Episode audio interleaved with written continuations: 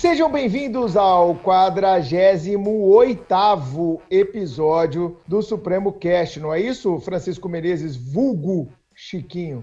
Bom dia, boa tarde, boa noite, boa madrugada, ouvintes do Supremo Cash. Bruno, estudando para essa pauta, eu descobri que eu não posso mais devolver em sete dias o sanduíche que eu comprei pelo aplicativo. É, Chico, várias mudanças, não é isso, Carol? Como é que você tá? É isso, Bruno, eu tô bem, muito empolgado com o episódio de hoje. E como o Chiquinho já adiantou, essa questão aí do arrependimento vai dar pano pra manga na conversa de hoje, viu? Com certeza. Hoje nós vamos falar, né, Carol? Você vai abordar um pouquinho mais disso sobre sobre a Lei 14.010 de 2020, que trouxe um regime jurídico transitório para que nós possamos enfrentar problemas de direito privado durante esta pandemia. E para falar mais sobre esse regime transitório, eu convido um amigo meu, membro da Academia Brasileira de Direito Civil, advogado no Rio de Janeiro, Tiago Neves. Seja bem-vindo, Tiagão. Prazer ter você aqui. Olá, gente, tudo bem? Prazer é todo meu aí. Agradeço o convite. Sou o Tiago Neves, não jogador de futebol futebol, para ficar bem claro. né?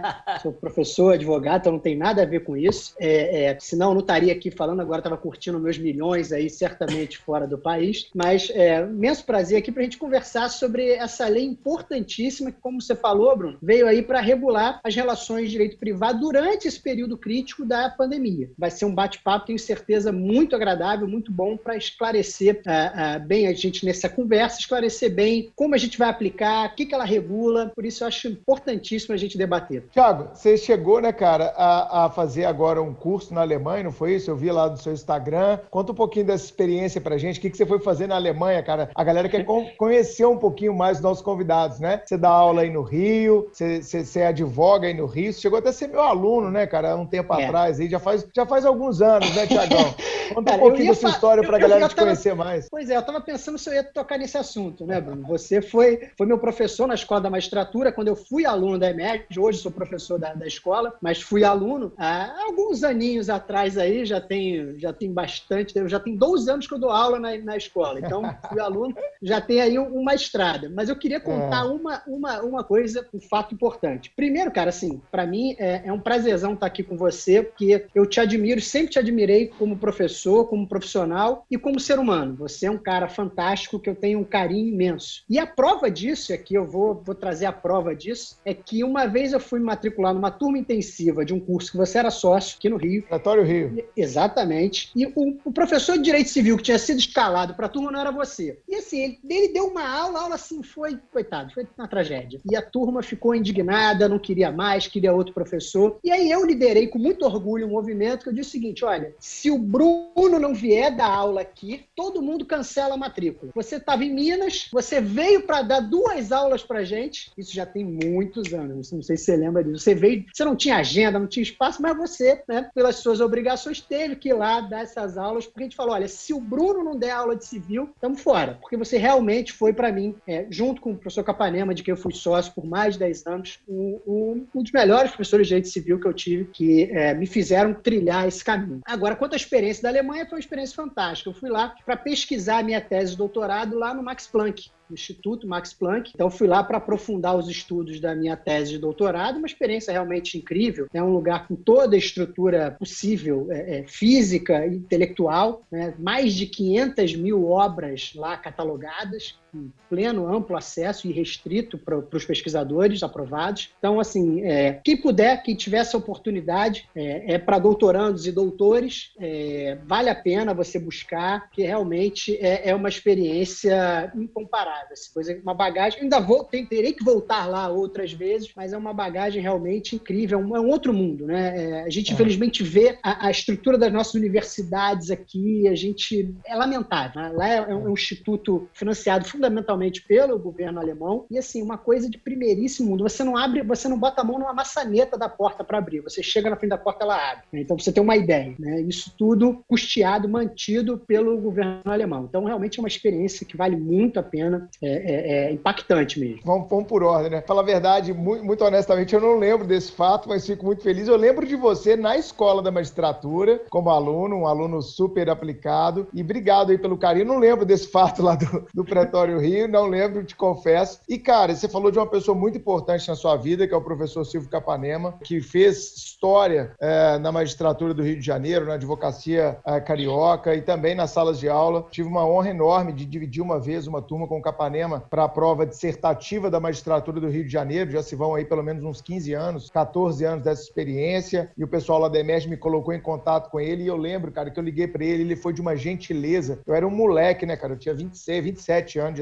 e fui escalado aí para dar, dar aula na segunda fase da magistratura. E eu liguei para ele, eu lembro com muito carinho quanto ele foi, assim, um lorde, cara, comigo, né? Eu era um moleque, um pirralho perto dele. Ele falou: Ah, então é você quem vai dividir a turma comigo. Nossa, eu tenho muito. Quero te conhecer. Ele era muito assim, né, cara? E às vezes que eu tive com ele é, nos congressos da Academia Brasileira de Direito Civil. Primeiro que é um orador, Chico, eu não sei se você já teve a oportunidade, Carol, de ver o Capanema falar. Não. É daqueles oradores à moda antiga que, que, que, que expõe na fala toda a sua cultura, sua bagagem acadêmica, né? E, e toda a sua vastidão de visão de mundo. Então, é, é daqueles oradores que você fica perplexo de ver ele falar. A última vez que eu ouvi falar foi lá em Fortaleza, quando a gente esteve junto lá, né? Sim. Naquele, naquele, naquele encontro. Congresso. É, no Congresso Intercontinental de Direito Civil lá em Fortaleza. Uma pena ele ter nos deixado vítima da Covid. E eu tenho certeza, o seu depoimento é, no dia do falecimento dele no seu Instagram, eu lhe parabenizei. É, eu sei o quanto ele era uma pessoa importante para você e eu quero deixar registrado que esse 48º episódio do Supremo Cast é dedicado à memória do professor Silvio Capanema. Tiago. Obrigado, Bruno. Assim, o doutor Silvio, ele foi quase um pai para mim. Né? Eu trabalhei com ele por 13 anos, 3 anos no tribunal e depois 10 anos no escritório. E assim como você, é, eu comecei a dar aula com 25 anos na Emerge, o conheci na Emerge e com 23 anos, quando eu, quando eu conheci, e ele também me carregou pela mão. Então, assim, o que eu sou profissionalmente, eu devo a ele. Claro, tem o esforço pessoal, tudo isso conta, mas ele foi uma pessoa fundamental fundamental, uma fonte de inspiração, de apoio, de estímulo. E também, como ser humano, muito do que eu sou é, é um pouco dele também, que nós temos um convívio pessoal, como eu disse, quase pai e filho. A gente tinha um carinho, um convívio é, intenso e é, lamentei muito, foi muito triste. É, é, é, os dias que sucederam depois da partida dele foram realmente muito tristes, porque assim, até, posso dizer isso, a gente, apesar de nós termos dividido a sociedade, porque até por conta da idade dele, projetos profissionais distintos, mas nós tínhamos ainda muita ideia juntos. Nós estávamos começando, na semana que ele foi internado, a gente estava começando a escrever o nosso curso de Direito Civil em coautoria. Né? Então, assim, ele estava super feliz, já com 83 anos, ele estava super feliz, porque era, era o sonho da vida dele de imortalizar as aulas dele, mais de 50 anos, o professor de civil renomadíssimo, imortalizar as aulas dele numa obra. Então, assim, é, ainda tínhamos muitos projetos juntos. Né? E é uma perda realmente irreparável. Fico muito feliz pela sua lembrança e pela homenagem a, a essa figura humana fantástica que era o Dr. Silva. É, cabe a você agora imortalizar essas aulas no seu manual de direito civil, qual já estou esperando, Tiagão.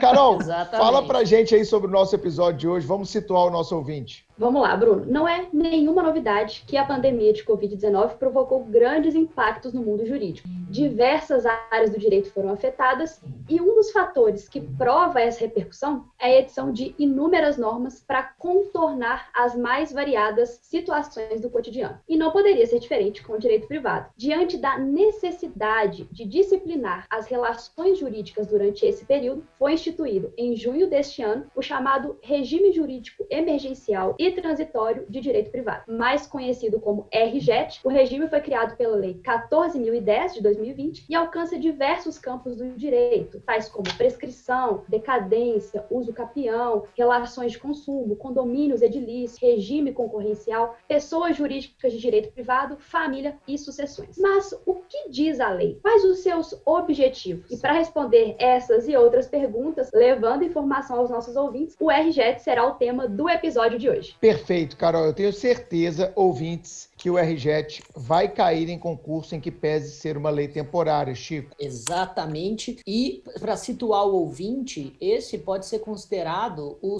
nosso segundo vídeo da série Direito Privado e Pandemia. O primeiro foi com o professor Marcos Herá, episódio 28. Sugiro que você ouça, se você não tiver ouvido ainda, logo em seguida desse, para perceber como que muitas bolas que a gente levanta naquele episódio, a lei cortou, algumas com precisão, algumas talvez não. Eu tenho certeza que o Tiago vai poder especificar quais bolas foram fora e quais foram dentro dessa, dessa nova lei. É, doutor Tiago Neves, que tem nome de jogador, que é um ídolo da torcida do Atlético, ele rebaixou o Cruzeiro. É, Tiago Neves.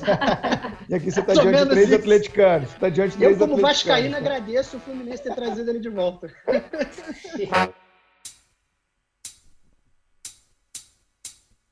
Tiagão, vamos lá, meu amigo. O que, que, você pode situar o nosso ouvinte aqui do cast sobre essa lei? Essa lei veio lá de uma, de uma medida provisória, né, que teve algumas discussões, depois virou a lei. E, e o que, que, você pode trazer para a gente aí dessas polêmicas e dessas discussões, só para dar uma situada geral no que consiste essa lei, essa lei temporária, que determina um marco inicial né, para a pandemia, para fins de direito privado e também tem um termo final, né, que a gente não sabe se vai ser dilatado, se vai ser mantido. É uma das discussões latentes aí no RJET. O que você pode contar para a gente, cara, para dar uma introduzida no tema para a galera? Bom, Bruno, olha só, a primeira coisa que a gente tem que ter em mente é que uh, o RJET ele é fruto de um projeto de lei, projeto de lei 1179 de 2020, que começou a tramitar uh, por iniciativa do, do, do, do, senador Antônio Anastasia, de Minas, uhum. uh, então, no Senado, que tinha como propósito aí seguir aquilo que outros, diversos outros países, e pioneiramente a Alemanha, que foi Alemanha. Primeiro país a editar normas transitórias para a Covid. Então, o objetivo é que nós tivéssemos também,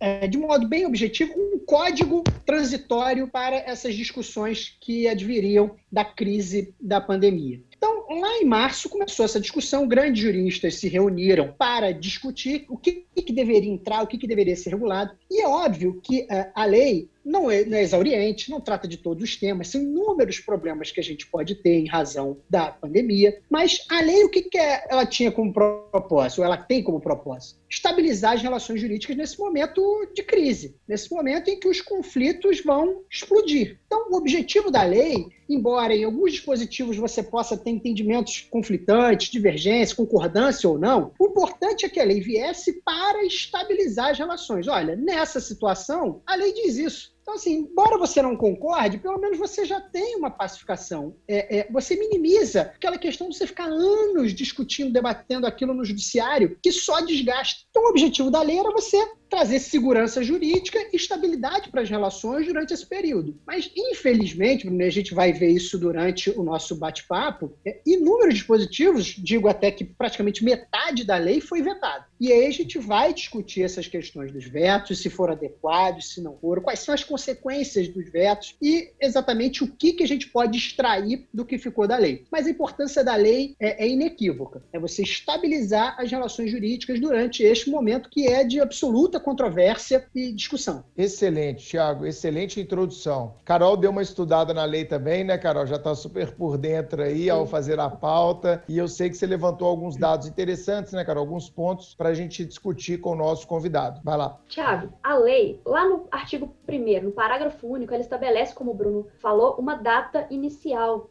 que é de 20 de março de 2020, como sendo a data em que se iniciam, digamos assim, os eventos derivados da pandemia. E aí essa data é a mesma do decreto número 6, né, que reconheceu o estado de calamidade pública. Mas a dúvida que fica é a seguinte: o RJET, essa lei 14.010, se aplica a situações anteriores a esse período aí de 20 do 3, ou essas situações deverão ser regulamentadas pelas normas de direito civil já existentes? Como é que fica aí essa questão? Carol, a sua pergunta foi ótima, porque é, esse parágrafo único do artigo 1 virou uma aberração. Esse parágrafo único do artigo 1 ele não tem mais aplicação pelos dispositivos que permaneceram depois dos vetos. Por que, que eu vou te dizer isso? Porque, na verdade, quando você observa os outros dispositivos da lei, você vai ver que eles sempre se referem à entrada em vigor da lei, da eficácia daquele dispositivo. E a entrada em vigor da lei foi em 12 de junho de 2020. Então, uh, uh, esse momento que o parágrafo único estabelece aqui no artigo 1 que ele fala, para fins desta lei, considera-se, estou aqui lendo a lei, considera-se 20 de março de 2020 data da publicação do decreto legislativo número 6 como termo inicial dos eventos derivados da pandemia do coronavírus. O decreto legislativo número 6 é o que decretou o estado de calamidade no Brasil em decorrência da pandemia. E aqui o legislador está dizendo que esse é o termo inicial dos eventos derivados da pandemia. Só que este termo inicial, na verdade, ele tinha uma aplicação para o artigo 6 da lei, que fala da, da, da aplicação dos efeitos retroativos sobre as obrigações. E aí ele fala lá no artigo 6 que foi vetado. As consequências decorrentes da pandemia do coronavírus, então, faz referência à, pandemia, que aí teria como marco 20 de março, nas execuções de contratos, incluídas as previstas no 393 do Código Civil, que é o caso fortuito e a força maior, não terão efeitos jurídicos retroativos. Então, esse parágrafo do artigo 1 na verdade, ele tinha uma, uma aplicação, uma associação com esse artigo 6 Por quê? Porque os demais fazem referência expressa à entrada em vigor, que só se deu em 12 de junho. Então, na verdade, esse parágrafo do artigo 1 é praticamente letra morta. É verdade que tem alguns doutrinadores sustentando uma eficácia retroativa do RJET em alguns pontos, sustentando, por exemplo, que o prazo de prescrição e decadência já estariam suspensos retroativamente. Só que isso contraria o próprio texto da lei que fala entrada em vigor da lei. Então, na verdade, esse parágrafo único aí do artigo 1 ele fica muito sem aplicação prática. E o próprio legislador, quando ele quis estabelecer estabelecer um prazo anterior, ele previu expressamente, que é o caso do artigo 16, que fala da suspensão do prazo para abertura de sucessão. Que aí ele estabelece uma outra data. Ele fala em 1 de fevereiro. Então você tem o parágrafo do artigo 1 que fala dia 20 de março, fazendo referência ao decreto legislativo 6. Você tem todos os dispositivos da lei que não foram vetados, falando entrada em vigor, que se deu em 12 de junho, dia dos namorados, dia marcante. Né? E você tem um dispositivo que tece uma data anterior, que na na verdade, nem é 20 de março, nem é 12 de junho, é 1 de fevereiro. Então,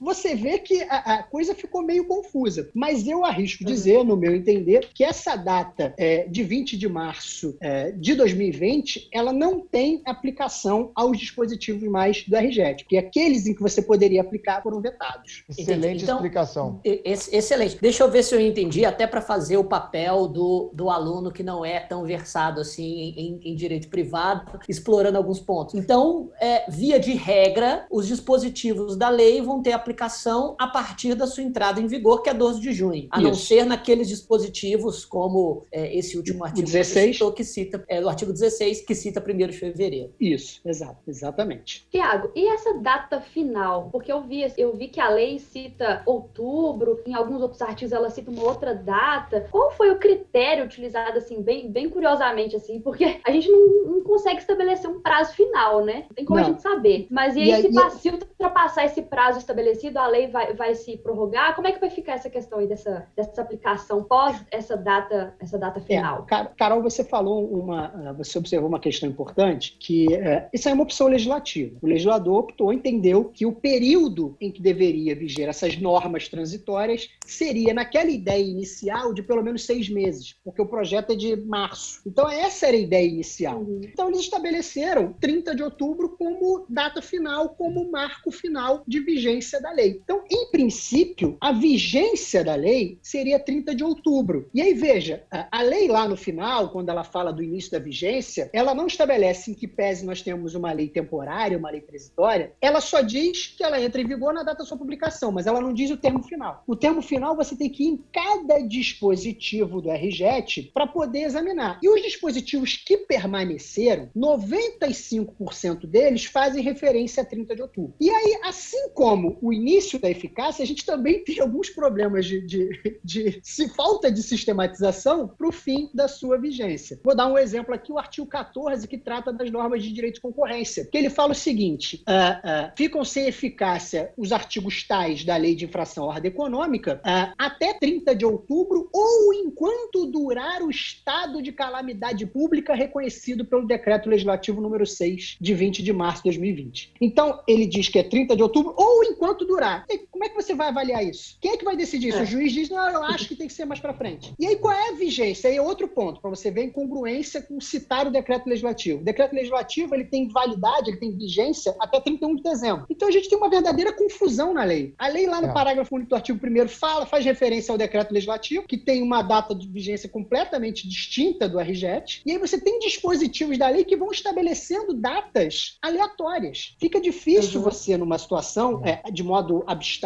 amplo, dizer, olha, este é o marco final, este é o marco inicial. Como eu disse, você vai ter que examinar caso a caso, examinar dispositivo por dispositivo. E isso gera, certo, certo ponto, uma insegurança, porque você vai ter que ficar examinando qual o tipo da relação para poder dizer, olha, aqui vigia o RGET, aqui não vigia, aqui é a lei geral, como você falou, aplica-se a legislação já vigente. É. Tá? Então você, essas incongruências levam a uma certa insegurança. É, eu concordo plenamente, Thiago. Eu, eu, quando logo quando foi publicada lá em junho a lei, até na época do projeto de lei, né, é, do Anastasia, a gente já estava discutindo em alguns grupos aí que eu participo, tanto da Academia Brasileira de Direito Civil quanto do IBERC também, que é o Instituto Brasileiro de Responsabilidade Civil lá do Nelson. Sim. A gente já estava tendo essas discussões e eu via exatamente essa necessidade de trazer maior segurança jurídica, mas no primeiro aspecto da lei, que é o direito intertemporal, porque o que nós estamos discutindo aqui é direito intertemporal, né, Chico? Sim. Você fala isso sempre lá no penal. A gente tem aqui um exemplo ótimo de uma lei temporária, que a LINDB previu lá, né, no artigo 2 né? Enfim, nós temos uma lei temporária, mas a gente não sabe qual é a temporariedade dessa lei. Ou seja, melhor teria sido, eu acho que até andou bem o artigo 14 que você citou, ele deveria ter condicionado a vigência da lei ao decreto, porque ali nós estaríamos trazendo maior segurança jurídica, que é a seguinte: enquanto o Poder Executivo entender que há uma situação de pandemia, uma situação de calamidade, e isso está decretado no Brasil, o, a lei especial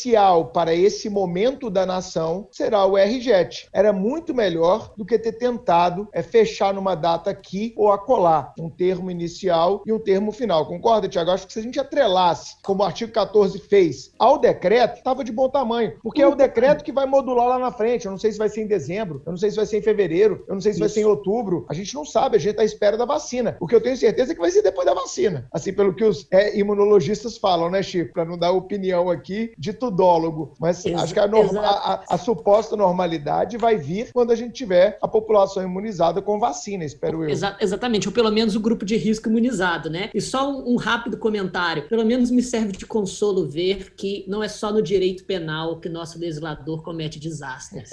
Estou tendo muito déjà vu aqui sobre o pacote anticrime. Mas enfim, continue. Mas, Bruno, esse ponto que você falou, eu acho bem interessante, porque é, aqui já fazendo um jabá, eu escrevi um livro junto com o professor desembargador Guilherme Calmon sobre esse regime é, emergencial e transitório. Não se limita só à lei, a gente enfrenta toda a lei, mas também outros aspectos mais abrangentes dos regimes das relações durante a pandemia. Vamos falar desse discute... livro aí. É, é, é, onde, é na editora Foco que você lançou? Na editora Foco. Regime, com o Léo é, lá, né? Com o Léo e com a Roberta. Direito privado, isso. Direito privado emergencial é o título. Show de bola. Então, tô... galera, vai lá eu... no site da editora Foco e adquira lá esse livro, que ele é fundamental para quem advoga, para quem assessora desembargador, para quem assessora juízes, né? Isso é fundamental. E lógico, para você que está fazendo concurso, eu não tenho dúvida que examinador maldoso vai colocar uma questão durante o ano de 2020, um caso concreto, e vai te perguntar, por exemplo, prazo de prescrição, que nós vamos falar daqui a pouquinho. Mas fala aí, Tiago. É, mas é, é, o ponto que a gente discute e que eu falo é, é, aprofundo essa questão, é que assim, não haveria problema, Bruno, de a gente ter, colo ter colocado como marco inicial dos efeitos o decreto legislativo, mesmo que a lei tivesse entrado em vigor uh, uh, posteriormente. Por quê? Uhum. A retroatividade aí, nesse caso, ela não seria inconstitucional, não seria inválida. Porque muita gente tem a ideia de que, ah, não é possível retroatividade da lei. É possível, aí invoca lá o artigo 5 36 da Constituição. Mas o artigo 5 36 da Constituição, ele não fala que a lei não pode retroagir. Ele só diz que a lei não pode atingir o ato jurídico perfeito, o direito adquirido e a coisa julgada. Mas a lei pode retroagir se ela expressamente disser que tem efeito retroativo. Então Isso não haveria é. problema nenhum se o legislador quisesse ter fixado como marco, de fato, 20 de março para claro. a, a, a, eficácia dos seus dispositivos. E, e, e, isso teria um motivo determinante para essa retroatividade. Então é aquilo que eu sempre falo em aula, galera. A irretroatividade é a regra, mas a retroatividade ela não é proibida, ela é permitida desde que expressamente prevista ou justificada. E seria isso. o caso da lei. A lei traria uma justificativa expressa para dizer o porquê que ela é retroativa. Então, olha, a lei foi publicada aqui em 10 de junho, a entrada em vigor se deu lá no dia 12, né, que vocês colocaram Isso. lá, né, segundo a lei complementar 95 45, entrou lá no dia 12, aposto que vocês falaram um pouco disso lá no livro. Então nós temos lá, né? É, você inclusive já prometeu que vai mandar meu livro, já mandou, Pô, já mandei já, meu endereço para vocês. Já peguei endereço espero, aqui, tá espero aqui. que já esteja no correio o meu livro aqui fazendo a cobrança pública. Mas o que nós teríamos é o que, olha, a lei está entrando aqui em vigência em junho, mas ela tem efeito retroativo à data da publicação do decreto de calamidade. É mais ou menos essa a ideia, né, Tiago? Exatamente, exatamente. E o livro tá, é, eu já coloquei com a duplicata dentro vencida para 30 dias do recebimento. Tá? Sacanagem. Carol, vai lá. Carol? Tiago, é, o Bruno tocou na questão da, da, prescrição e eu queria que você falasse um pouquinho para os nossos ouvintes dos impactos da suspensão e da interrupção dos prazos prescricionais e decadenciais, que é um ponto dessa lei aí. Inclusive, conversando com alguns amigos quando essa lei entrou em vigor, muita gente falou assim: não, não entendi nada dessa lei. O pessoal ficou bem, bem confuso. Eu acho que por conta dessa questão do direito temporal também e a questão da prescrição é o primeiro ponto aí para a gente começar esses assuntos específicos. E é isso aí, Carol, depois do Supremo Cast, todos entenderão. Isso, Chico. A nossa intenção é essa, meu querido, né? claro. E aqui, ô, Carol, é bom a gente fazer um, uma, uma explicação antes do Tiago. É só para localizar essa galera que está meio perdida. Esse regime jurídico, como o próprio nome já diz, ele é emergencial, ele é transitório, ele vai relativizar a aplicação do direito civil, né, do direito empresarial, do direito concorrencial, do direito do consumidor, naquilo que diz respeito às relações privadas e naquilo que ele expressamente regulamentou. Aquilo que ele não regulamentou vai seguir as leis gerais, né, Tiago? Isso, exatamente. E uh, esse ponto da, da prestação da decadência, Carol, é um dos pontos assim que eu julgo mais importante. Assim, eu costumo dizer que uh, eu sou um apaixonado pelo artigo 3 da lei. Né? Se tem um dispositivo da lei que eu sou apaixonado, é o artigo 3 porque eu defendi isso desde o início. Eu tive a oportunidade de participar de alguns debates lá no projeto. Aí esse artigo 3 é, para mim, era importantíssimo e, uh, e uma preocupação que eu tinha, porque uh, o, o, trâmite do projeto de lei 1179 foi muito rápido no Senado. Muito. Em poucas semanas ele estava pronto. E aí, quando ele foi para a Câmara, ele, ele foi, quando chegou na Câmara dos Deputados, ele foi gavetado. Ele ficou lá parado, esperando, e, e, o objetivo da lei era ser um regime transitório emergencial. A lei é emergencial. Ficou lá mais de um mês, esperando, ninguém apreciava. Aí fizeram umas emendas descabidas, que voltou para o Senado, aí provou no Senado. Quando chegou no Senado, para a sanção presidencial, o que, que o nosso presidente, aqui nenhuma questão política, não vou discutir política, mas o que, que o nosso presidente, diante de uma situação emergencial, fez? Esperou até o último dia de possibilidade do veto para poder publicar a lei. Né? Ou seja, ainda ficou aí esperando como se a gente pudesse esperar. E esse é o grande ponto aí, a grande questão, que é a da Mas, suspensão Thiago, dos prazos. Tiago, vou fazer uma defesa aqui do presidente, cara, porque tá. ele foi coerente, cara. Ele Olha, foi bastante coerente. Eu achei que ele foi coerente, porque um cara que tá negando a pandemia desde o começo, ele foi coerente agora. Ele não, é, é, verdade, é verdade. Defesa coerente. Vamos respeitar a coerência do, do, do eminente aí, presidente Exato, da República. Sim. Ele foi coerente com o que ele tá defendendo desde o começo. Vocês ficam não, criticando aí, mas ele Exato. foi coerente. Não foi uma contradição verdade, performática. Não foi uma é contradição, ele foi coerente. Por favor, gente. É, é verdade. É... Bom, e aí, o que que acontece? Qual é o problema? O problema a gente volta para a questão do, do, marco inicial de vigência ou da eficácia, é, e da eficácia da Lei 14.010. Por quê? Porque ela só foi publicada, ela foi publicada dia 10, é, que era um feriado, se não me engano, é, e é, não me lembro agora qual foi o evento que, que ela não, na verdade, ela não entrava em vigor imediatamente só no dia 12, ou, o dia 10 foi... Foi, foi Corpus Christi, eu acho. Corpus é, Christi, que foi dia 11, foi numa quinta-feira, e Dia dos Namorados era no dia 12, salvo engano. Isso, foi exatamente isso. Então, ela só foi, ela só entrou em vigor dia 12. Então, ah, para todos aqueles eventos anteriores, todos os fatos ocorridos, é, sei lá, de 20 de março, que é o que diz o parágrafo único do artigo 1 a 12 de junho, prazo de prescrição e decadência correndo. E prazo de prescrição e decadência correndo no momento mais crítico da pandemia. No momento que tinham vários estados em lockdown, e assim, em que os direitos não podiam ser exercidos. Né? O objetivo da, da, da, suspensão e do impedimento do prazo prescricional e decadencial é exatamente essa impossibilidade concreta de exercício de pretensões, no caso de prescrição, e de direitos potestativos, no caso de decadência. Só que, durante todo esse período, você tem um vácuo. E aí, alguns professores até tentam sustentar, com o que eu não concordo, que, olha, então você aplica retroativamente até é, é, desde 20 de março. Só que olha o que, que diz é, é o artigo 3 Os prazos prescricionais consideram-se impedidos ou suspensos, conforme o caso, a partir da entrada em vigor desta lei. A lei é expressa. Não dá para você dizer, diante da, do termo expresso da lei, dizer, olha, não aplica retroativamente. Não dá, para mim não dá. E aí, porque você vai criar uma situação de insegurança. Porque se o texto da lei não vale, para esse caso aqui, vai valer para os outros, por quê? Então você vai criar uma situação de segurança, de estabilidade. Então o que você vai ter é inúmeras pessoas lesadas. Você imagina alguém que comprou um produto, Aí, faltando um dia para o decreto legislativo, por exemplo, né? recebeu o produto, pegou o produto e levou para casa, está com defeito. Dia seguinte, loja fechada. Não pôde reclamar, não pôde fazer nada em relação ao defeito do produto. Passou 90 dias, perdeu. Se for, se era, um, se era um bem durável, perdeu. Perdeu o direito de reclamar. Vai, como diz no popular, entubar o prejuízo. Olha que situação crítica. Mas o objetivo aí do artigo 3 era exatamente a tutela dessas pessoas que não podem exercer o direito em razão dos fatos concretos e inequívocos da pandemia. Agora a gente teve esse problema desse vácuo, desse lapso entre a, a, o reconhecimento da pandemia em si e o, e o, marco da entrada em vigor da lei. Aí você tem um, um gap que vai trazer, inegavelmente, prejuízo para inúmeras pessoas. Bota na conta do amigo do Bruno, que foi coerente. Perfeito, cara. É, é, é, são vários. Ah, é isso, cara. A lei vem para resolver, Chiquinho, e ela causa, cara, uma série de problemas que a galera parece que realmente não pensou.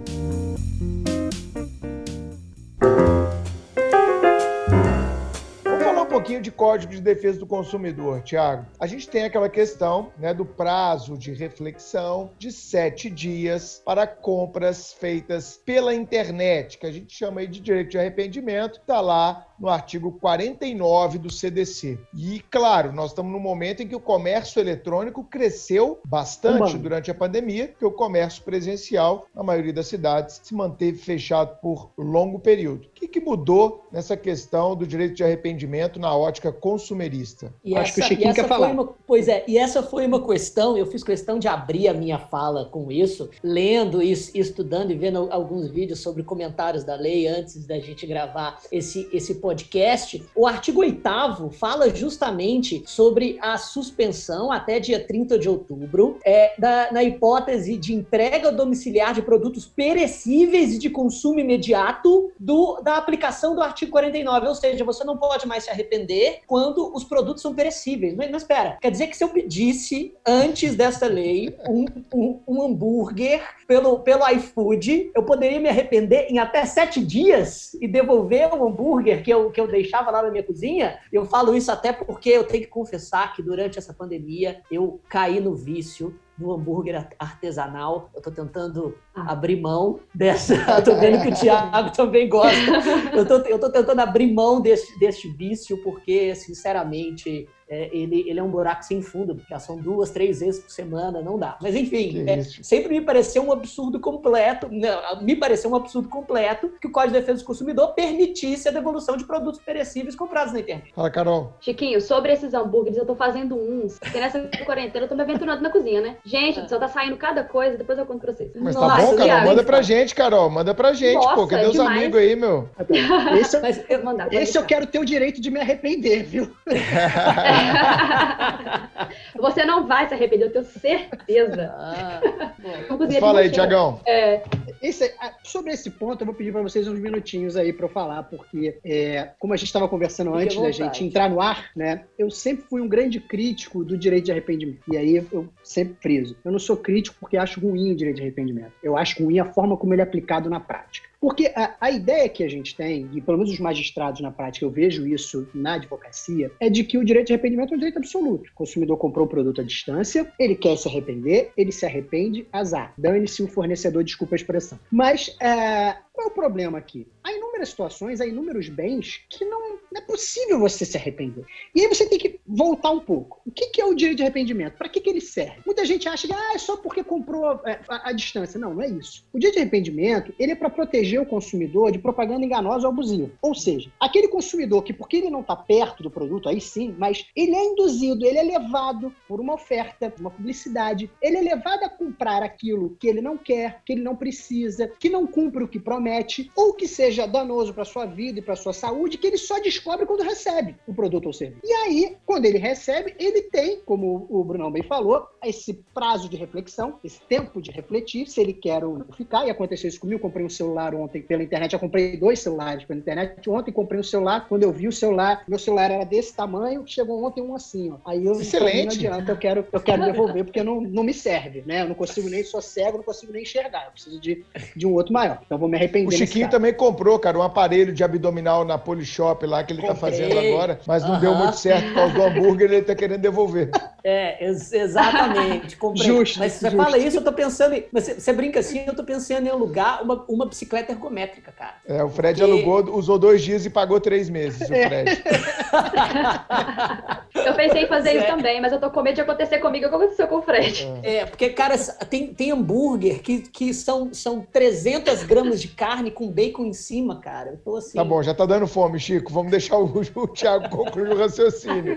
Gordura pura. Continua, Thiago. Mas aí, gente, o direito de arrependimento é para isso. Agora, tem bens que não dá para você exercer o direito de arrependimento. E aí é o ponto aqui do, do artigo 8 do RGET. Primeiro, essa noção do direito de arrependimento como direito absoluto, ela é um equívoco, porque nenhum direito é absoluto, né? A gente sabe que nem o direito à vida, a Constituição prevê, caso de pena de morte para guerra, nem a vida é absoluta. Então, você dizer que o direito de arrependimento é absoluto é absurdo. E a gente tem, por exemplo, no direito comparado, e para isso que serve essas idas lá à Alemanha, Bruno, é, a gente descobre que, por exemplo, fora aqui da- da- da- das nossas fronteiras, há raciocínio já diferente para o direito de arrependimento. A gente tem na Europa a diretiva 83 de 2011, que é uma diretiva que vai tratar quase que exclusivamente de direito de arrependimento. E aí ela vai dizer o seguinte: olha, se o fornecedor ele disser no momento da venda, de modo destacado, claro, que a, que a compra daquele produto não admite direito de arrependimento, o consumidor não tem direito de se arrepender. É óbvio que se houver um excesso por parte do fornecedor, um abuso, você pode controlar esse abuso, é inequívoco. Mas o direito, mas eu estou dizendo isso porque o direito de arrependimento não pode ser visto como um direito absoluto. E neste caso aqui do artigo 8 isso é inequívoco. Você está falando de bens perecíveis, bens que o consumidor consome imediatamente. Você deu, estamos dando um exemplo aqui do hambúrguer. Você imagina, e esse é o ponto crítico, você imagina você compra um hambúrguer. Uma coisa você recebe o hambúrguer na hora, viu, quer devolver, é uma coisa que você talvez até poderia refletir. Agora imagina o seguinte, você comeu o hambúrguer. Cinco dias depois você se arrepende. Como é que você vai devolver? Não vou nem dizer como você devolve nesse caso.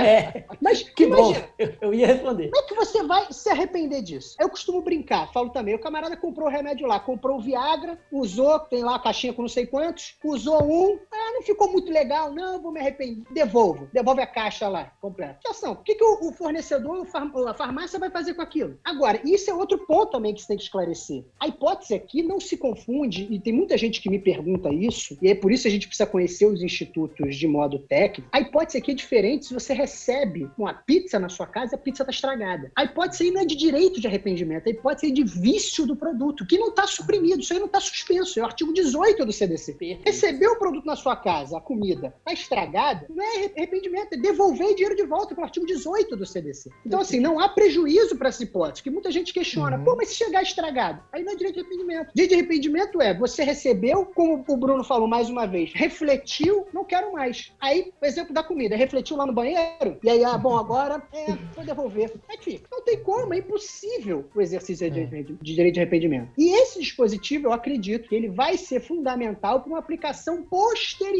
desse, de- de- de- desse raciocínio, até por analogia. Mesmo com o fim da vigência da lei, eu penso que você vai poder continuar aplicando esse raciocínio posteriormente, porque é pela natureza do bem que você afasta esse direito de arrependimento. Perfeito, cara. Tiago, perfeito. e existe, existe uma discussão, né, já na doutrina, principalmente, sobre a interpretação desse artigo. Então, após essa, essa lei aí da pandemia, como muitos gostam de falar, essa pode ser que essa questão seja de fato resolvida, né, futuramente, né? Talvez isso seja um, um bom passo para resolver essa questão. Mas esse artigo também fala sobre arrependimento de compra de medicamento. O que, que você vê assim especificamente sobre isso? Porque a gente está em, plena pandemia, você acha que é, suspender o direito de arrependimento enquanto a compra de medicamentos pode surtir algum efeito negativo nesse momento que a gente está vivendo agora? É, a relação ao medicamento ele tem um aspecto, né? Que é você fazer o uso do medicamento, utilizar o medicamento que for abrir, violar a lacra, etc, devolver, porque o direito de arrependimento, ele, é, como regra, ele deve viabilizar ao fornecedor também, posteriormente, renegociar aquele bem, aquele produto com outra pessoa que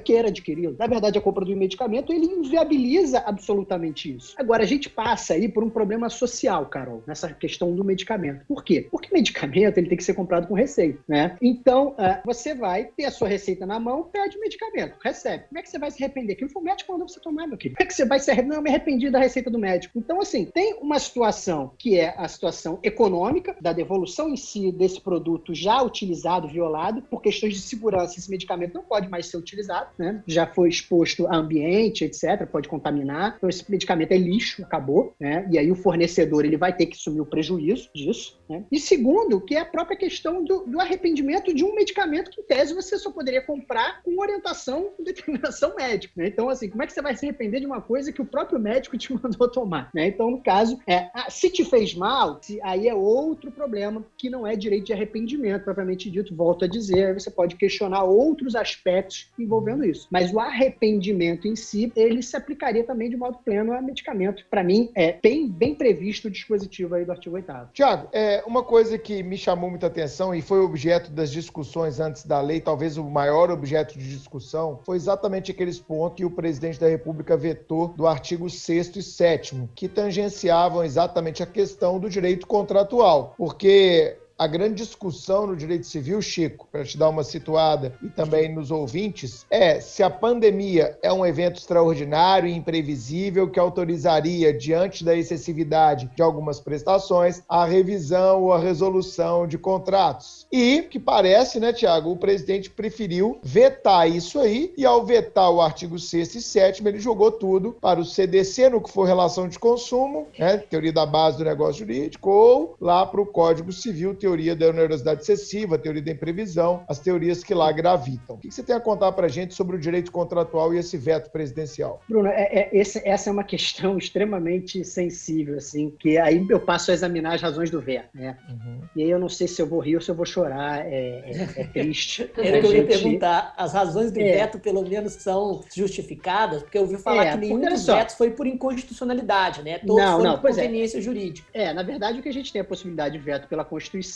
Ou é inconstitucionalidade ou interesse público. E o RJET é uma lei de, de se, é assim que a gente pode falar isso, de altíssimo, relevantíssimo interesse público. Então, todos os dispositivos ali, como eu falei, ainda que você discorde deles, e aqui a gente não tem que discutir teoria jurídica, tem que fazer uma escolha. O legislador tinha que fazer uma escolha. Ele fez uma escolha. Se você acha ruim, a questão não é inconstitucional, nem é de interesse público. É uma opção, um entendimento seu jurídico. Isso não fundamenta veto, a meu sentir, a meu sentir. Mas tudo bem, vou ler aqui a razão do veto, que foi, as razões foram for uma só para o sexto e sétimo. O sexto trata é, da questão do caso da irretroatividade do caso fortuito da força maior, ou seja, você não poderia invocar é, como caso fortuito ou força maior a pandemia para inadimplementos anteriores à pandemia, isso é evidente, Óbvio. mas o veto ele pode. Eu não paguei em dezembro porque eu antevi que ocorreria a pandemia, eu, fiz, eu segurei meu caixa. Por isso eu não paguei, eu já estava fazendo aqui né, o, o meu caixa para funcionários. Claro. E Bruno, tem um problema aí, porque assim, a lei, a, a, o dispositivo é óbvio, é óbvio. Então precisaria ser vetado pela sua obviedade. Mas o veto pode, pode levar a crer o seguinte: olha, se o dispositivo foi vetado, é porque pode aplicar, então, retroativamente. É, exatamente. É uma interpretação ao contrário do senso. Você pode ter o esperto, a gente vê isso no Uma tese, né? Você pode ter o esperto que vai invocar isso. Olha que é. problema. Bom, então ele, o, as razões são tanto para o artigo 6 quanto para o artigo 7 que trata da teoria da imprevisão. Eu vou, vou tratar disso, é, vou querer tratar disso mais especificamente separadamente. Mas olha o que diz a razão do veto. A propositura legislativa contraria o interesse público, uma vez que o ordenamento jurídico brasileiro já dispõe de mecanismos apropriados para a modulação das obrigações contratuais em situações excepcionais, tais como os institutos da força maior do caso fortuito e das teorias da previsão e da onerosidade excessiva.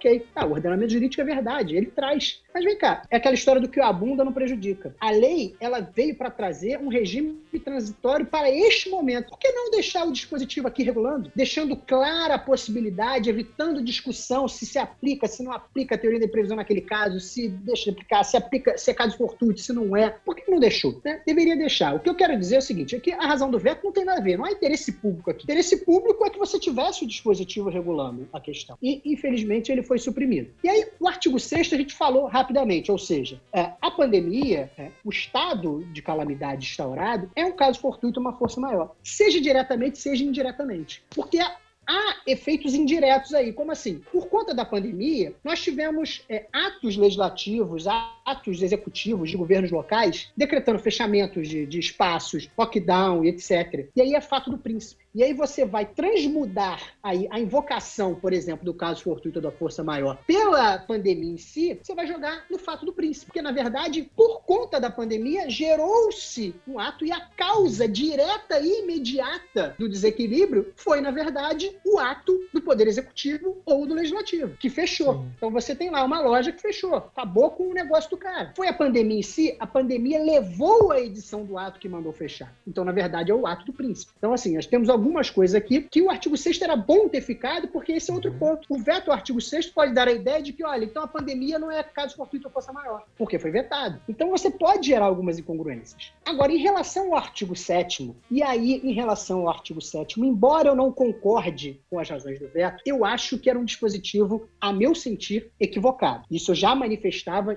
já, já tinha feito manifestações públicas durante o, o, o projeto de lei. Por quê? Porque o artigo 7 ele fala que não se considera imprevisível previsível aumento da inflação, variação do câmbio, alteração da moeda. É. Então, esses três eventos, segundo o artigo 7 não são considerados fatos imprevisíveis. E aí, a defesa que se faz é que nós temos uma jurisprudência consolidada dizendo que no Brasil, aumento da inflação, variação do dólar e, e, e mudança de moeda não é fato imprevisível. Concordo, é verdade. Mas isso é dentro do nosso ambiente de normalidade, da realidade Sim. brasileira. De que aumento da inflação é fato normal, é fato esperado. Variação é. do dólar é fato esperado. Agora, isso é esperado em decorrência de uma pandemia? Agora, é os efeitos dessas variações são esperados? Alguém imagina, como aconteceu com o dólar, que de, em duas semanas você tivesse um aumento de 40% do dólar? Isso é esperado? Não. Então, isso é um evento imprevisível. Nesse caso, eu acho que o veto ao artigo 7 ele foi é, adequado, não do ponto de vista técnico das razões do veto, mas eu acho que o artigo 7 não deveria realmente ter sido mantido, porque ele ia gerar uma situação de catástrofe para inúmeras pessoas. Porque esses desequilíbrios repentinos causados pela pandemia são imprevisíveis.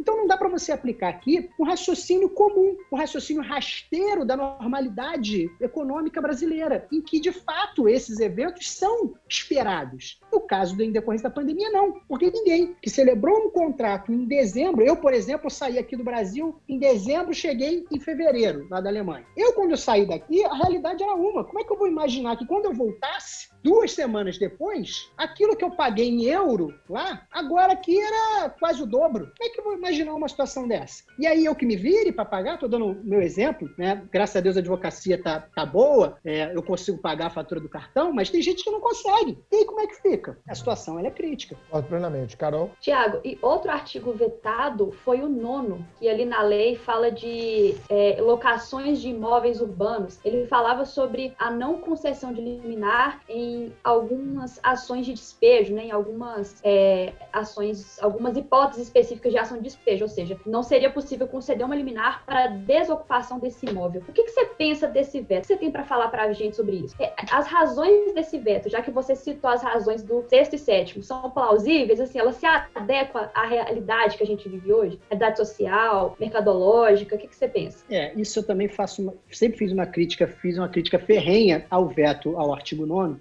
porque eu sou um advogado primordialmente de direito imobiliário. Né? Atuo direito civil lato senso, menos família e sessões, pelo amor de Deus, não quero saber disso. Mas é, é, até, até direitos reais, tranquilo, pode me procurar aqui, pode bater a porta aqui do escritório. E, mas especialmente direito imobiliário, até pelo meu histórico com o professor Capanema, que foi o autor da lei do inquilinato, etc. Então, a gente tem um histórico, eu tenho um histórico de atuar no direito imobiliário. E o veto ao artigo 9 mostra um absoluto desconhecimento da prática do mercado imobiliário. Absoluto. Porque a razão do veto aqui o artigo 9 é o seguinte: bom, primeiro, como você bem disse, o artigo 9 ele previa que não se podia conceder liminares em ação de despejo, só liminar, ou seja, é, incognição sumária, não se podia conceder liminares em ação de despejo durante o período de vigência da lei. É o primeiro ponto. Então, era só liminar, de modo que, se ao final tivesse sentença mandando despejar e a apelação em ação de despejo não tem efeito suspensivo, pode despejar, podia, não tinha proibição. A questão era liminarmente. E do ponto de vista humanitário, era ótima a previsão. Porque como é que você vai botar alguém na rua durante o período da pandemia? Primeiro, vai sujeitar a pessoa uhum. a um risco de contaminação, vai ter que fazer mudança, vai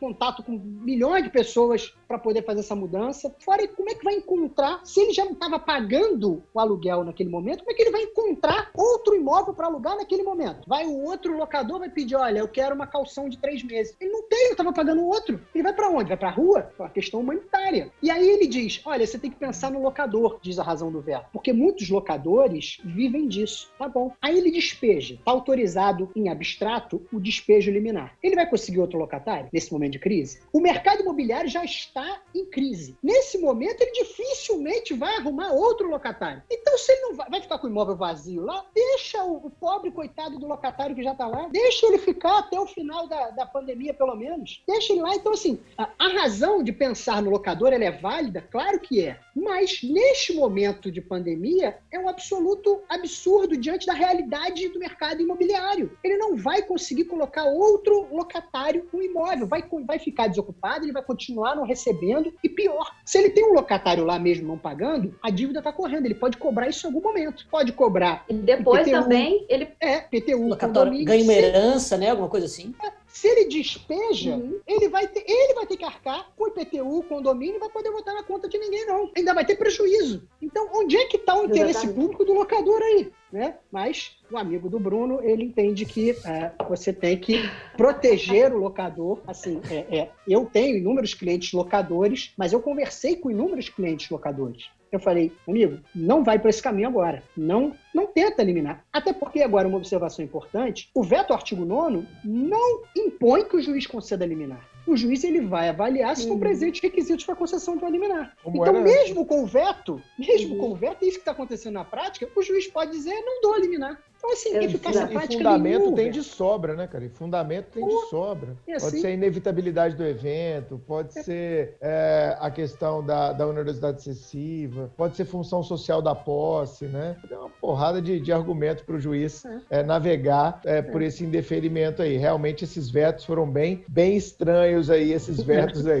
Né? Carol, você parece que tem mais uma questão aí que você levantou o dedo? Tem, vamos lá. Só para a gente fazer aqui um, um, resumo do que a gente já falou. A gente já falou do direito hum intertemporal, da confusão que essa lei nos trouxe. Depois falamos da prescrição e decadência, os impactos da suspensão do direito de arrependimento. Falamos do direito contratual, dois dispositivos vetados, artigos 6 e 7 e direito imobiliário. Agora, Tiago, eu quero te perguntar sobre o impacto dessa lei na uso capião. Porque ali no artigo 10, é, o artigo 10 diz que suspendem-se os prazos de aquisição para a propriedade imobiliária ou mobiliária nas diversas espécies de uso capião, a partir da entrada em vigor dessa lei. O que eu quero te perguntar é o seguinte: nesse artigo, a gente vê que o legislador menciona propriedade imobiliária e mobiliária. Por que, que o legislador não incluiu a uso capião dos demais direitos reais, como servidão, superfície, laje? Isso não se aplica mesmo como que fica essa questão aí nesses outros direitos reais? Carol, em relação a, ao artigo 10 a gente tem dois problemas lá no artigo 10 quando ele fala da suspensão dos prazos de aquisição pelo uso capião. Primeiro, quando a gente falou lá atrás da, da prescrição e da decadência, o artigo 3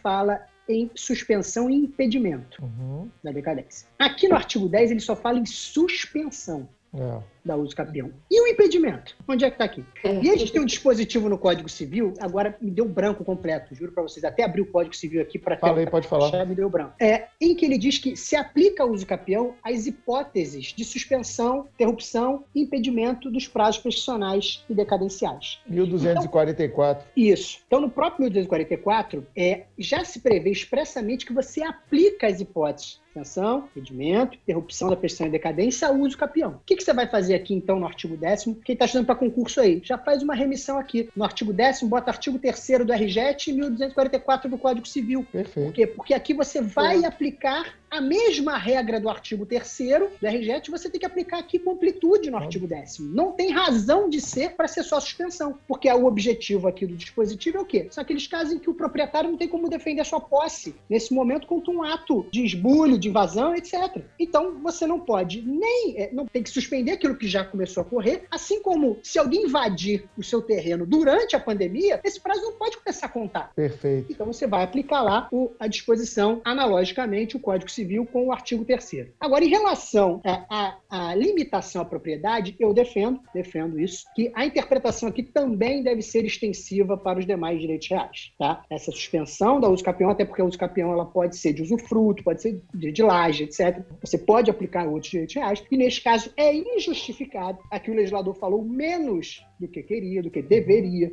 É injustificado você atribuir aqui essa suspensão e o impedimento apenas à propriedade. A minha interpretação é que a interpretação aqui também deve ser extensiva para os demais é, direitos reais passíveis acho... de serem adquiridos pelo uso campeão. Tiagão, é, fazendo uma contraposição aqui respeitosa, eu acho que está incluído, porque, na verdade, quando a gente fala do uso campeão da servidão, uso campeão do usufruto, uso campeão da laje, uso campeão da, da, é, da superfície, nós estamos falando de uso campeão sobre imóveis. Então, quando ele fala imobiliária, está compreendido não só a é. propriedade imobiliária, como outros direitos reais que sobre a propriedade imobiliária seriam exercidos, tá? Só, é, Sim. não sei se você concorda não, com esse com Concordo esse tipo plenamente com você, concordo plenamente com você. Desde que a gente chegue nessa, é. nessa amplitude. O fim é o mesmo, o meio, o, meio que é pode mesmo, ser um pouco Porque eu acho que não pode ter uma interpretação é como essa, restritiva. Claro, mim, não, isso é, sem, sem é incongruente. É. Sem chance. Concordo plenamente. Tem que contemplar o impedimento exatamente pelo que você falou, para que imóveis que hoje sejam invadidos, o invasor, o possuidor natural, não possa começar a contagem daquele prazo, né? Outra coisa, cara, que é bem interessante aqui no RJET é a questão da prisão civil e dos alimentos, né? A prisão civil, ela é uma forma de constrangimento ao devedor, não é uma forma de satisfação dos direitos do credor, a gente sabe disso. A finalidade dela é, é coercitiva e não uma finalidade satisfativa, e parece que o RJET também abordou a questão da prisão civil nos alimentos não é isso, Tiago? É, exato. E aqui, uh, no artigo 15 da RGET, a gente tem essa disposição que o devedor de alimentos ele vai cumprir necessariamente a prisão por dívida de alimentos em, é, na modalidade domiciliar. Esse dispositivo ele,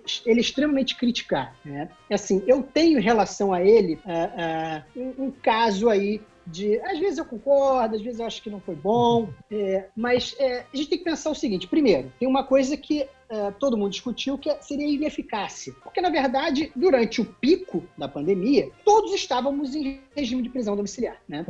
Quanto quarentena, lockdown, etc., estava todo mundo em prisão domiciliar. A única diferença é que a gente tinha acesso a computador, à internet, em tese, é. o cara que tem prisão domiciliar não pode ter. Mas quem é que ia controlar isso durante a pandemia? É. Exato ia ficar a mesma coisa. Então, assim, Ei, quem controla fora da pandemia, cara? Para com isso. É, quem controla é. fora da pandemia? Para, dentro, fora. Quem vai é controlar? Verdade? O cara tá fazendo prisão domiciliar. Prisão domiciliar é um caô que criaram aí, porque o Brasil não tem condição de meter mais gente dentro da cadeia. Aí criaram mais esse uma vez, prisão domiciliar é, aí. Mais uma vez, um déjà vu com o direito penal. Percebo que o direito civil tem mazelas também, Bruno. Claro. Fica falando e tal. Mazelas. Elas só não são tão podres quanto a do penal, mas existem. Concordo. Concordo que não são tão podres, concordo, mas até eu achava que em mazelas nós éramos campeões. Talvez o palio seja duro. É verdade, é problemático. Então, assim, eu, quando eu pensava nisso, alguém vinha e falava comigo isso, e eu conversava muito com, com o Guilherme Calmon, que escreveu o livro comigo. Grande é Guilherme, é, grande amigo. E ele, é, e ele é assim, ele é um professor de direito civil lato senso, mas a, ele gosta muito de família de sessões. É, é, a gente conversava muito sobre isso e ficava nessa situação de isso é uma ineficácia, mas tem um contraponto, que eu digo que às vezes eu falo, não, tudo bem. Que é o seguinte, é, o devedor de alimentos, ele não é em tese, fato é grave você não pagar os alimentos, óbvio, mas em tese ele não está cometendo um crime. Então você colocar esse camarada dentro da prisão, junto com todo mundo, você está colocando ele numa situação de risco exagerado. Que você pode, pela gravidade da doença, até, como eu costumo dizer, matar a galinha dos ovos de ouro. Porque se você bota esse cara na prisão, ele pega Covid e morre, tudo bem que qualquer prisão, Covid ou não Covid, o risco de morrer existe mas a, a pandemia é muito maior, né? É, ele morre, acabou para quem recebe os alimentos. Né? Aquela esperança dele poder receber atrasados e futuros acabou, morreu. Então eu penso que a preservação momentânea desse indivíduo durante esse período é razoável, é razoável. Então, assim, é. eu acho que na, na, média, 10 e 0 fica 5, passou, eu acho que é, é razoável é, dispositivo. Eu também eu, eu, concordo com esse dispositivo, Tiago, é, porque exatamente pelos fundamentos que você colocou. É, é claro que a prisão é, civil por dívida alimentar ela é discutível desde sempre, né? Ela é o único resquício de prisão civil que a gente tem no nosso ordenamento. E esses fundamentos aí de matar a galinha dos ovos de ouro, eu acho que ele funciona tanto na pandemia quanto fora, né? Como Sim. você mesmo colocou. É, mas eu acho que na pandemia há, há, há, uma justificativa ainda maior e vale, e vale, e vale lembrar também um ponto, né? É, o fato da pandemia passar não quer dizer que a dívida alimentar estava, estará prescrita. Então, o devedor, o, o credor dos alimentos poderá, tão logo seja superada a pandemia, solicitar a prisão civil do alimentante, claro, desde que a dívida seja atual e atual para o Código de Processo Civil e para a jurisprudência já consolidada há anos e anos e anos do STJ, é aquela, aquelas dívidas que compreendem um período de três meses do pedido de prisão. Então, três meses retroativos, né, do pedido de prisão. Então, eu acho que faz sentido esse ponto aí eu tô, tô, contigo, acho que esse ponto aí de suspender prisão civil, ele é razoável, ele é razoável, e eu tô vendo que até o Chico concorda com a gente aqui nesse ponto. Concor concordo. Opa, então tô bem. É, exato, é bom, bom ouvir que civilistas são sensatos com relação Sempre. à privação da liberdade. Vê se livro de civil tem ambulância capotando que pegou o cara do outro lado da rua. É. Não tem essas coisas de é, não. Só, só tem exemplo razoável em direito civil. Olha, e sempre, sempre embatem na, na, tecla do nexo de causalidade, como se fosse o único exemplo dos penalistas, né? Eu só sei esse. é o único Não, tem fica, aquele né, também, tem aquele, Thiago, que você quer suceder o seu tio e você manda ele para uma floresta na Alemanha que cai raios. Os caras não, não sabem nem sucessão só. legítima. Por que, que não dá um exemplo com o pai, porra? Fala de tio. É um dos 20 para criar o exemplo. É um dos 26 exemplos de Roxin na teoria da reputação objetiva. O único Poderia que não é deletado. plausível é exatamente não, esse. Não, tem o do pelo de cabra também. Você compra um pelo, um pincel com o, pelo não, de o cabra. Não, o pelo de cabra foi um caso da jurisprudência alemã que ele analisou, não foi exemplo um tirado caso. da cabeça dele, tá vendo? Uai, mas é, é justamente ou então, ou então da passagem de avião que você compra esperando que o avião caia, né? É, é, o, o, o argentino é, que dá o exemplo. Como é que é o nome dele? O... Zafarone. Zafarone. No, no, é, esse é um exemplo do Roxin, da teoria da imputação objetiva, no, no é, segundo o critério da, do, da criação e incremento de um risco proibido risco. relevante. Mas esse é outro ponto. O caso do pelo Ué, de cabra. Você tá ficando um caso difícil, Chiquinho. Foi um caso específico e justamente nesses casos limítrofes que a dogmática jurídica é, é construída. Justamente nesses casos que fogem. Haja vinho, viu, Tiago? Para escrever isso tudo, né, Carol? Haja vinho. Nossa, coisa, outras coisas mais pesadas também. Ou pode ser também. Enfim, o caso dos pincéis de cabra foi, foi um caso específico da jurisprudência alemã. Mas eu concordo plenamente com as conclusões aqui. Acho que o caos carcerário no contexto do Covid não pode, não pode ser simplesmente deixado deixado de lado dessa, é, dessa discussão com relação à prisão civil, mesmo porque, obviamente, é, as, as, as prisões, mesmo que o devedor de pensão alimentícia fique em, em uma cela, em um espaço segregado daqueles que são presos por razões penais ou processuais penais, é, toda, toda prisão é um, um grande local de segregação e, uh, e, e, de, uh, uh, enfim, amontoados humanos, né? É, é, local de, uh, uh, alojamento coletivo, de, de, alojamentos coletivos. Então, obviamente, todos os riscos referentes à Covid aumentam muito e a lei não poderia ficar completamente alheia. Eu concordo com as conclusões. E mais, né, Tiago, aqui, né, Chico, nós teríamos uma análise econômica também, né, da própria Sim. situação. Por quê? Claro. É claro que a Covid, ela amplia o índice de desemprego e ampliando Sim. o índice de desemprego pela crise uhum. econômica, vai aumentar também a inadimplência de alimentos. E se você permite a continuidade da prisão civil em meio a uma crise econômica dessa, Sim. onde o desemprego aumentou, você vai aumentar também o encarceramento. Então aqui tem um viés prático, palmas para a legislação nesse sentido, né? thank you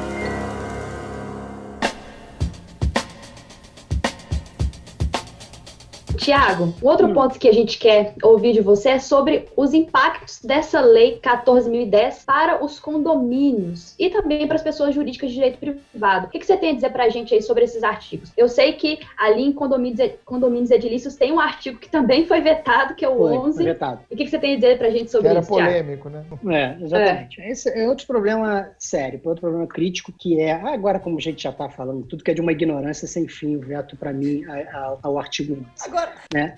agora já pode tudo, já, ah. já pode tudo. Então vamos lá. Então dentro do condomínio, essas situações conflituosas, você tem alguém que é responsável por tentar estabilizar esses conflitos. Quem é essa figura? É o síndico. E o síndico, gente, isso é uma coisa que, por isso que é, é, até o tom jocoso que eu utilizei, mas essa ignorância do veto é porque o próprio legislador, o Código Civil lá no 1348, a Lei, a lei 4591, a Lei do Condomínio, já dão ao síndico poderes para quê? Para o resguardo da saúde, da segurança, do sossego, da paz do condomínio. Isso já é uma atribuição, um dever do síndico. O dispositivo do artigo 11, a regra, a norma do artigo 11 vetada, na verdade ela só vinha trazer o seguinte, como eu disse lá atrás, estabilizar a situação. Ou seja, deixar claro que o síndico, nessa situação, ele tem poder de, independentemente de assembleia, tomar as medidas necessárias para a proteção do coletivo, da coletividade. Então, nada mais, nada mais fazia o artigo 11 do que deixar isso mais claro, evitando discussões. Porque o veto ao artigo 11 vai fazer o quê? Que todo mundo queira agora discutir se o síndico fechar a piscina do prédio. Se o síndico fechar o parquinho, que fica 158 crianças ao mesmo tempo. E aí o síndico fecha, ele tinha o direito já, o poder, na verdade, até o poder de fazê-lo. Mas isso poderia gerar controvérsia. Tem, tem, tem, sempre aquele condômino, né? Um não, dois, três, vinte, que vão querer questionar, brigar, botar no livro, convoca reunião, nesse momento que não dá para fazer reunião, vai entrar com a ação. Então o artigo 11 dizia, olha, ele pode fazer.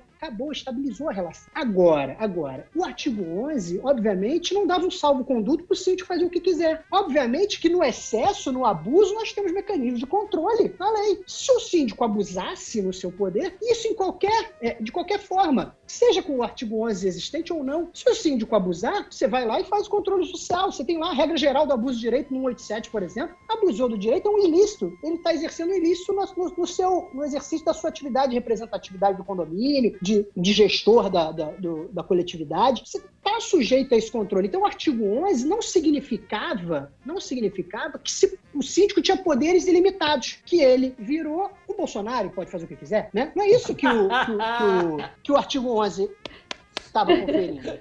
Né? Então, assim, é, é, essa, essa questão, e aí diz aqui o razão do veto, é a propositura legislativa ao conceder poderes excepcionais para o síndico, suspender o uso de áreas comuns e particulares, retira autonomia e necessidade da deliberação por assembleia. Só que o próprio presidente editou medida provisória, por exemplo, para regular assembleias virtuais. Só que assembleia virtual nem todo mundo pode fazer. Eu, eu, no meu condomínio, na Barra da Tijuca, no Rio de Janeiro, todo mundo tem um computador com internet para fazer. Agora você pensa no subúrbio. Todo mundo tem computador e internet para fazer uma assembleia? Aí não pode fazer assembleia, porque você não pode fazer assembleia se todos os condôminos não tiverem meios de participar. Você não pode fazer, ó, tem que dar a possibilidade de todos participar. E aí como é que fica? Todo mundo é. pode usar o parquinho, liberou. Ah, no síndico é um retrato elitista, né, cara? É um retrato elitista de pessoas que não pensam é, de que o grande, o grosso da população é, não tem acesso a bens básicos como a internet de qualidade para poder fazer isso aí. É uma visão muito, é, uma visão meio pessoal de mundo, de que todo mundo, né, mora num condomínio na frente da praia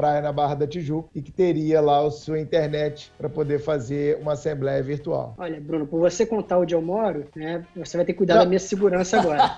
Cara, eu, eu tava falando do presidente, cara, isso é vizinho dele, então é isso, né? Pior que sou quase. Pior que sou quase. Eu moro no condomínio quase do lado. Quase do lado? Tá Ai, vendo? meus pesos, tá bombando. Ô, Tiago, mas tem mais disposições a respeito do condomínio além do artigo 11? Tem, a gente tem aqui o artigo 12, que fala da possibilidade exatamente da assembleia virtual, né, da possibilidade de designação de assembleia virtual e, uhum. da, e da questão da prorrogação dos prazos dos mandatos dos síndicos, que se vencerem aqui, uh, e aqui uma outra data, veja, que faz referência a 20 de março, e aqui é, apenas fazendo uma correção lá do início, né, que o parágrafo parágrafo do artigo 1 não está absolutamente letra morta, porque a gente tem um dispositivozinho aqui que fala do, do 20 de março, que é exatamente é, os mandatos dos síndicos vencidos de 20 de março até 30 de outubro, esses mandatos ficam prorrogados diante da impossibilidade de se realizar a Assembleia, o que é evidente. É, o condomínio não pode ficar acéfalo, o condomínio não pode ficar sem o seu representante. Se o mandato dele venceu durante o período de pandemia e não há possibilidade de se realizar assembleia virtual, que está regulada no artigo 12, o mandato do síndico ele estará automaticamente prorrogado até o fim da vigência da lei. E o artigo 13 vai falar da questão da prestação de contas, né? Que ela Sim, também continua exato. sendo obrigatória, o síndico não vai poder falar, estamos na pandemia, eu faço o que eu quiser aqui, depois eu vou prestar conta desta merda toda, né? Tipo pra o Deus. síndico da Carol, que faz obra todo dia, né, Carol? Gente, aqui no meu prédio, nossa senhora, o Thiago tá falando aí de condemônio, meu filho, você não conhece o meu prédio, o condemônio é o quadrado, mas enfim, não posso falar muito não, porque eu Tem dia que a gente tem que parar a gravação com a Carol por causa das obras ao fundo, né, Carol? Todo dia tem obra. Exatamente, todo dia tem obra. Aqui é uma bagunça. Então, o dever de prestar contas continua, né? Sem, sem maiores alterações aí. Ainda que ele mande um e-mail, né? Mande uma mensagem, imprima na casa dele e sai colocando debaixo da porta do, dos demais apartamentos, né? É, é. Vai ter que ter a comunicação afixe no mural lá do prédio, a forma Isso, que está deliberada na convenção. O, o síndico é o gestor, né? É o gestor da coisa comum. E todo gestor de coisa comum, essa é a regra, ele tem o dever de prestar contas. Então, a, a pandemia, isso é importante, Bruno, a sua observação, porque não pode ser invocada como caso fortuito ou força maior para não prestar contas. É lógico. Né? Ele lá, dentro do apartamento dele, trancado, ele tem toda a possibilidade de Sim. fazer a prestação de contas e, como você falou, mandar por e-mail ou imprimir e colocar debaixo da porta. A não ser que ele diga que, por conta da pandemia, acabou a tinta da impressora, ele não consegue é. comprar. Né? Mas isso ainda assim não vai eximi-lo da responsabilidade dessa prestação de contas que eventualmente ele não faça. Perfeito. E no direito sucessório, para a gente caminhar para o fim desse episódio maravilhoso, Tiagão, o que, que, mudou lá? Mudou alguma coisa no direito das sucessões? É, o direito das sucessões, Bruno, é, só temos uma disposição, que é do artigo 16, que uhum. vai tratar da suspensão do prazo para abertura de inventário. A gente tá. sabe que pelo novo CPC o prazo para abertura de inventário é de 60 dias. Então você uhum. tem aí, é, é, de modo redondo, dois meses a contar da morte, né, da abertura da sucessão, com a morte. É, é, você tem o prazo de 60 dias para fazer aí a abertura do inventário. E durante esse período, da, na verdade não é o período da pandemia, porque, como nós falamos lá no início, o legislador falou que é das mortes ocorridas a partir de 1 de fevereiro. Então, uma data até anterior. Mortes uhum. ocorridas em 1 de fevereiro a 30 de outubro, está suspensa aí o prazo para abertura do inventário, o que é importante por quê? Porque em inúmeros estados da federação, municípios, etc., a gente tem até, às vezes, multas para quem não, não abre o inventário dentro do prazo de 60 dias. Então, na verdade, você morreu alguém durante esse período, né? Infelizmente, muitas pessoas morreram durante esse período, não só de Covid, mas muitas também de Covid. É, é, você não tem que se preocupar neste momento em observar este prazo de 60 dias sob pena de ter que pagar uma multa. Tá? Então, o prazo só recomeça a partir aí de 1 de novembro de uh, é, 2020. Tá? Excelente, cara. À disposição sobre sucessões propriamente. É, então, e teve também, eu estava dando uma olhadinha, tanto o prazo para começar quanto para terminar, né? Porque o CPC também Sim. fala dos 12 meses para concluir o processo de inventário. Então, isso aí se dirige até mais ao juiz, né? A, a, ao serviço aí... judiciário. Ó, galera, fica tranquilo aí que os prazos que você tinha para concluir o inventário, eles também estão estão suspensos aí. Excelente é, episódio. Muitos não se preocupavam já muito. É, é, um, é. Prazo, aí, aí eles criou a ideia do prazo é atípico, né? prazo impróprio. Prazo né? impróprio, é. Prazo impróprio. Cria alguma coisa, alguma construção nesse sentido para evitar qualquer tipo de, de problema. Excelente episódio. Vamos então agora de dica suprema.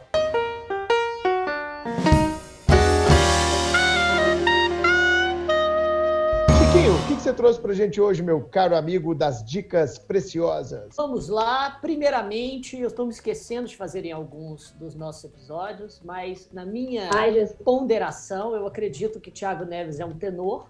Puta ele que pariu. Uma voz, na verdade, bastante aguda, provavelmente é um tenor ligeiro, talvez até mais aguda do que a minha, talvez cantaria como um contratenor, depende da potência de sua voz de cabeça. Mas eu... desculpa por essa parte da do, do... Vozes, é porque, Tiago, eu, eu, eu, como eu tenho uma certa, confessei em, em, em um dos episódios, eu tenho essa, essa formação dos meus estudos de canto lírico, então eu tenho essa, esse toque, esse transtorno obsessivo compulsivo. Eu classifico todas as vozes que eu ouço antes de eu conseguir compreender o que a pessoa está falando. Senão eu simplesmente não consigo é, é, é, entrar na conversa. Então é isso. Mas, Chiquinho, você sabe que eu já vocal. tive aulas que eu terminei que aluno vinha me perguntar: vem cá, o senhor tem banda de rock, sei lá? O senhor tem voz assim, tá pra roqueiro, para dar aqueles gritos? Eu falei: olha, se eu fizer tá. isso, eu acho que eu acabo com, com com janela, com vidro. Tá com vendo? Tá vendo, Bruno? Tá vendo, Bruno? Minha, minha classificação precisa. É, a, a da Maria Brochada eu acertei na pinta também. E ela até sabia a sua, a sua própria classificação. Mas é isso aí.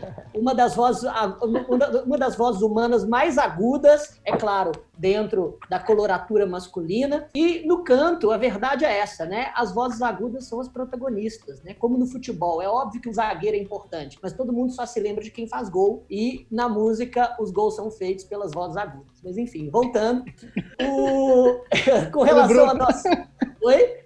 A cara do Eu não dou conta, gente. É, vou começar a usar mais tempo agora para minhas classificações.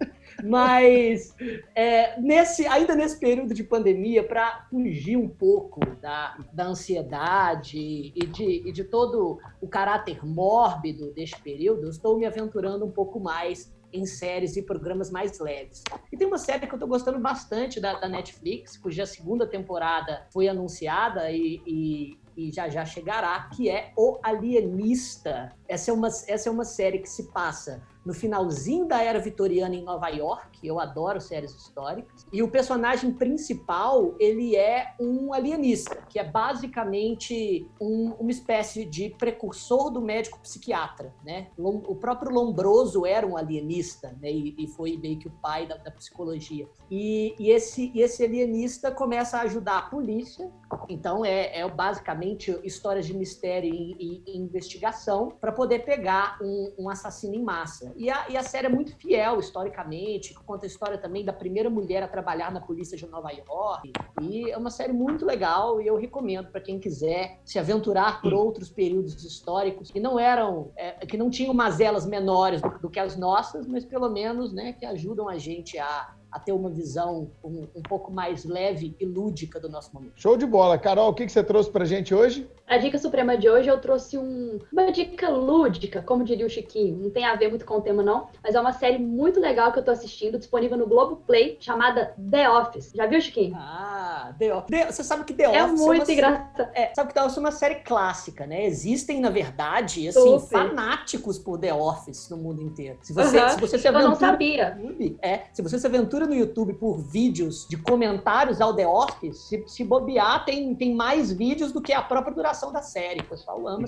Eu não sabia, conheci recentemente, assim, é muito engraçada. Você passa numa empresa fornecedora de papéis e conta a história da equipe de funcionários que vive, assim, as situações mais inusitadas e constrangedoras com o chefe. É muito legal. The Office no Globoplay. Comédia, então, né, Carol? É, é muito, engraçado. Só de lembrar, eu, eu, eu começo a rir dos episódios. É muito é, legal é muito mesmo. Bom Vou dar uma olhada. Tiagão, o que, que você trouxe pra gente aí de dica suprema? Eu, eu trouxe até aqui, ó, para o pessoal ver. Vou tampar aqui o preço que eu comprei, já tem muito tempo que eu comprei o livro. É, eu sou um devorador de livros e eu sou gosto muito desse autor, o Scott Turon, que ele escreve romances jurídicos policiais. Então, pra gente que lida com direito, é interessantíssimo. Tem casos, tem livros, histórias incríveis. Esse aqui é o meu preferido dele, que é o Acima de Qualquer Suspeita. Não vou dar, é, não vou dar spoiler, não, porque essa história você vai ver na contracapa que fala. É o caso de uma grande advogada que é assassinada e o promotor responsável pelo caso, em oferecer a denúncia e fazer a investigação, etc., era amante dessa advogada e ninguém sabia. E aí o livro, a história se desdobra aí nessas investigações, nessas suspeitas, a culpa dele, etc., de quem é o assassino aí do, do da, da, advogada. É um livro bem interessante, com um final surpre é surpreendente mesmo. Assim, a gente que tá, quem está acostumado gosta de ler esse tipo de livro, às vezes imagina, tem uma ideia de que, olha, o assassino, quando você chega no final, você não acredita. Vale a pena.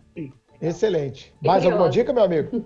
Não, só essa. essa tá Repete o nome do livro, por favor, Thiago. É Acima de Qualquer Suspeita. Acima de Qualquer Suspeita. Show de bola. Claro. Acima de Qualquer Suspeita. Bom, a minha dica suprema de hoje, até para fazer uma homenagem ao nosso amigo Doutor Tiago Ferreira Cardoso Neves é o, o livro Direito Privado Emergencial que ele escreveu, nós citamos ao longo do episódio, junto com o desembargador federal Guilherme Calmon Nogueira da Gama. O Guilherme, que vale a pena lembrar, é examinador do concurso de delegado Rio de Janeiro na nossa disciplina, né, Tiago, em Direito Civil e é Exatamente. nosso parceiro, nosso colega também, membro associado da Academia Brasileira de Direito Civil, da qual eu e o Tiago fazemos parte. Tiago até vice-presidente lá da academia, né? Ele é meu chefe, viu, Chico? Por isso que eu chamei ele aqui, né, cara?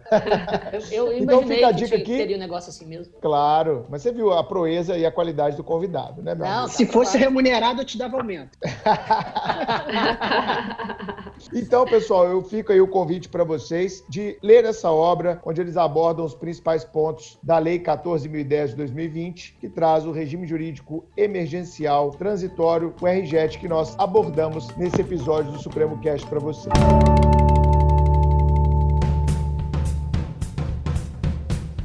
Tiago, meu grande amigo, eu espero que você tenha gostado da experiência, espero que seja a primeira de várias. Valeu demais pela sua participação e que você continue, eu que te acompanho desde lá do começo, com essa trajetória brilhante. Foi uma honra para a gente ter você aqui, meu amigo. Ah, para mim é que foi uma honra e uma alegria, foi divertidíssimo. Passou a hora aqui, a gente Rapidão. nem, pelo menos eu não, não percebi, foi realmente ótimo. E estou aí à disposição de vocês para quando vocês quiserem eu estar tá junto de vocês de novo. Show de bola. Eu quero fazer um episódio, Chico, sobre esses nossos amigos que tiveram experiências de estudo no exterior, aqui no Supremo Cast. Eu acho que vai ser um episódio muito enriquecedor e o Thiago já está convidado de antemão para trazer a experiência dele na Alemanha. Concordo plenamente. Chico, você gostou desse episódio? Aprendeu um pouco mais sobre direito privado? Achei sensacional. na verdade, eu estou gostando bastante dos nossos episódios de direito privado e direito civil. Primeiro porque eu percebo que as mazelas não só também existem, como a, a, toda essa discordância com o legislador brasileiro talvez seja em, em igual patamar principalmente com, nosso, com os nossos legisladores de hoje. E foi um episódio extremamente enriquecedor e naturalmente complementar ao nosso episódio 28. Relembra aos nossos ouvintes. Agradeço ao Tiago pelos ensinamentos e pela experiência. É isso, Chico. As mazelas são do sistema e não de um ramo específico do direito. Exatamente. Carol? Carol?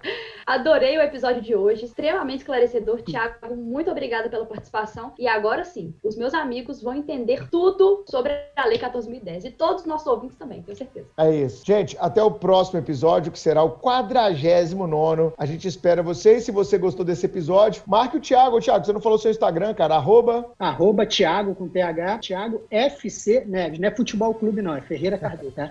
É Thiago, Thiago FC com Neves. TH FC Neves. Sigam o Thiago isso. e marquem ele aí nas redes sociais. Se você gostou desse episódio, compartilhe com seus colegas de escritório, ou pessoal da sua sala, da faculdade, do mestrado, do doutorado, daquele grupo de estudos para concurso que você tem. Vamos compartilhar coisa boa, vamos compartilhar conhecimento, vamos passar o nosso tempo de maneira cada vez mais produtiva e útil. Tchau, gente. Obrigado. Até a próxima. Valeu. Valeu. Tchauzinho.